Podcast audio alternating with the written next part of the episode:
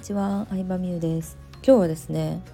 えー、売れる人の特徴について語っていこうかなと思います。売れる人の特徴はですねズバリよくわからなくてもとりあえずやってみる人挑戦してみる人飛び込んでみる人ここに尽きるかなと思いますね。ちょっと極端な例かもしれないんですけど、まあ、コロナ前3年ぐらい前に私お客さんとドバイに行きましてはい。ね、カタールワールドカップでさ中東の雰囲気を初めて見たっていう人も多いかもしれないんですけどドバイめちゃくちゃ良かったです。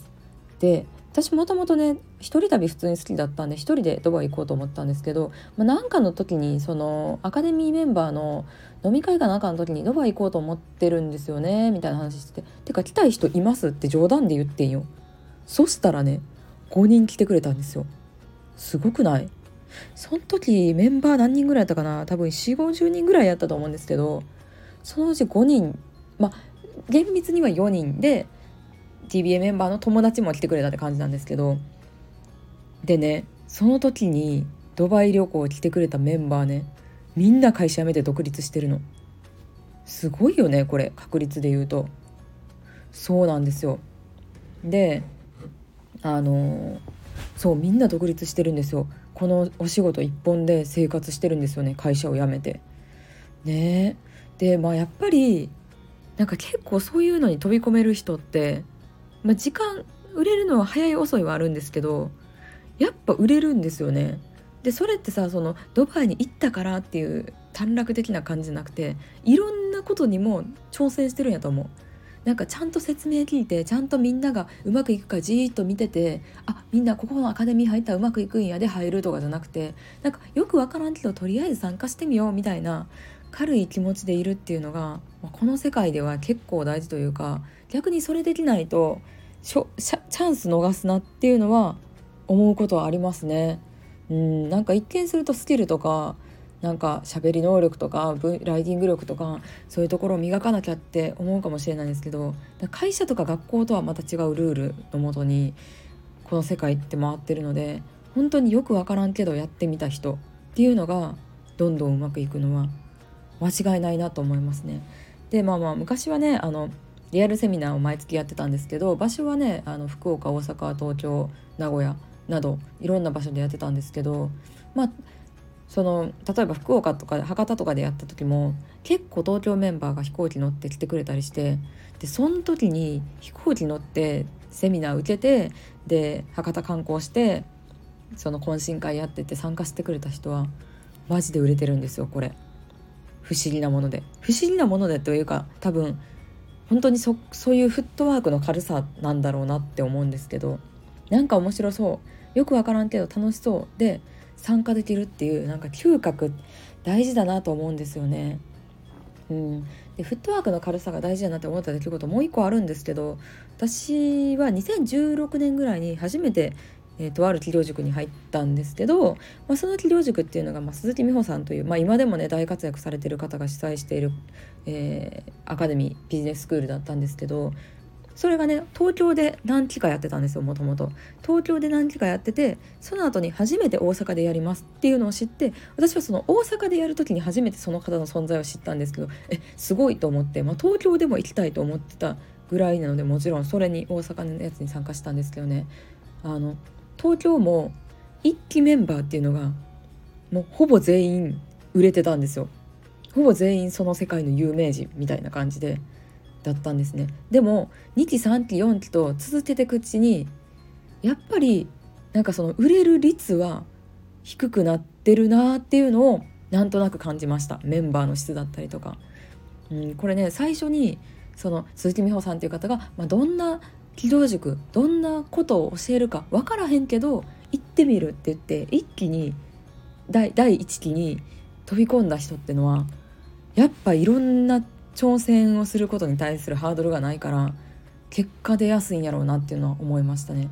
でも2期3期4期とその後東京でとかいろんな場所でされてたんですけど後になればなるほどうん全員が全員成果を出せてるというわけではなくて、うん、まあそれはどのコミュニティでもそうだと思うんですけどまあうん AKB とかもそうじゃないですか。すごい分かりやすく言うと。一期の初期メンバーが一番売れてるでしょ。女優になったりとか。それこそ小島春菜さんとかアパレルブランドやってますし。そのなんだろうな。何が始まるか分からないところに挑戦する力っていうのは時にスキル云々よりも大きいんだろうなって思いますね。うん、AKB もさ5期6期とかになるとさこの誰々さんがいるからっていう誰々さんが条件になっちゃったりとかさもうとりあえず AKB に入れば売れるみたいな甘い気持ちになって入っちゃう人が多いんだろうなって思ったりするんですけど、うん、なんかよくわからんけど参加してみるっていうのを別にそのビジネスの講座とかアカデミーに限らずやってみてほしいなって思うし私もそれを本当に意識していかないとなって思いますね。なので YouTube で見たよくわからんアーティストのライブとかめっちゃ行きますからね私。YouTube で知ったアーティストのライブ渋谷のライブハウスに行ったんですけど去年。去年かな？半年ぐらい前かな。行ったんですけどめっちゃ年齢層若かったですね。私より。ほぼ全員私より若いんじゃないかみたいな感じでしたけどでもそういう知らない世界に行くと見えてくるものもあったりとかまた違う学びがあったりとかうんあとは好きな漫画好きな、まあ、まあ漫画の作家さんのトークショー行ったりとか。うんまあ他にもなんやろうな。うんなんかよく分からんけど行ってみるっていうのはねやるとなんか同じようによく分からんことにでも問い込める人と出会えるっていうのも大きいかなって思いますね。そういう人の話すごい面白いしなんかすごいぶっ飛んだ経験してたりもするしなんかそういう話聞くと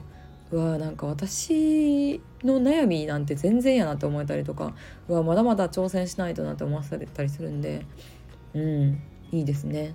だからなんか中身が分かってこれを教えてくれるカリキュラムがしっかり決まっててっていうのはもちろん、まあ、ちゃんとしてていいとは思うんですけどそれがビジネスの世界でも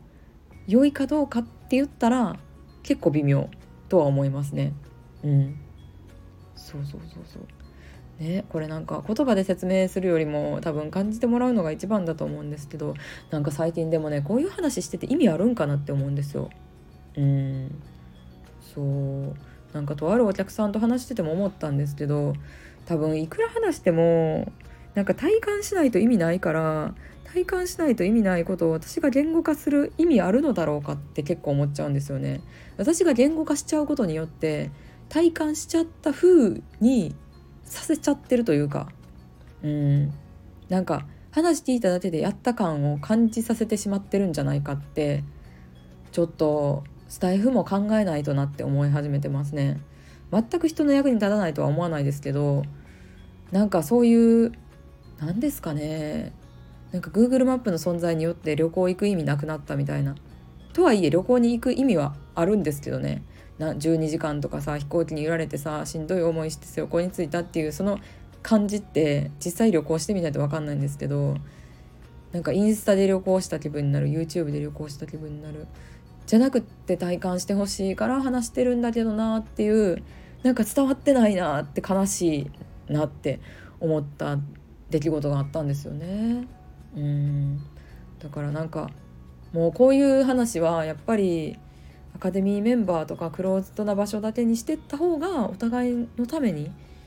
いいのかなとちょっと思ったりもしましたね。うん、すごい考えちゃいます。うん、なんか反省でもあるかな。ということで今日はまあよくわからんけど飛び込んでみる。うん。まあ伝わってるかわかんないですけどそんな感じでした。ありがとうございます。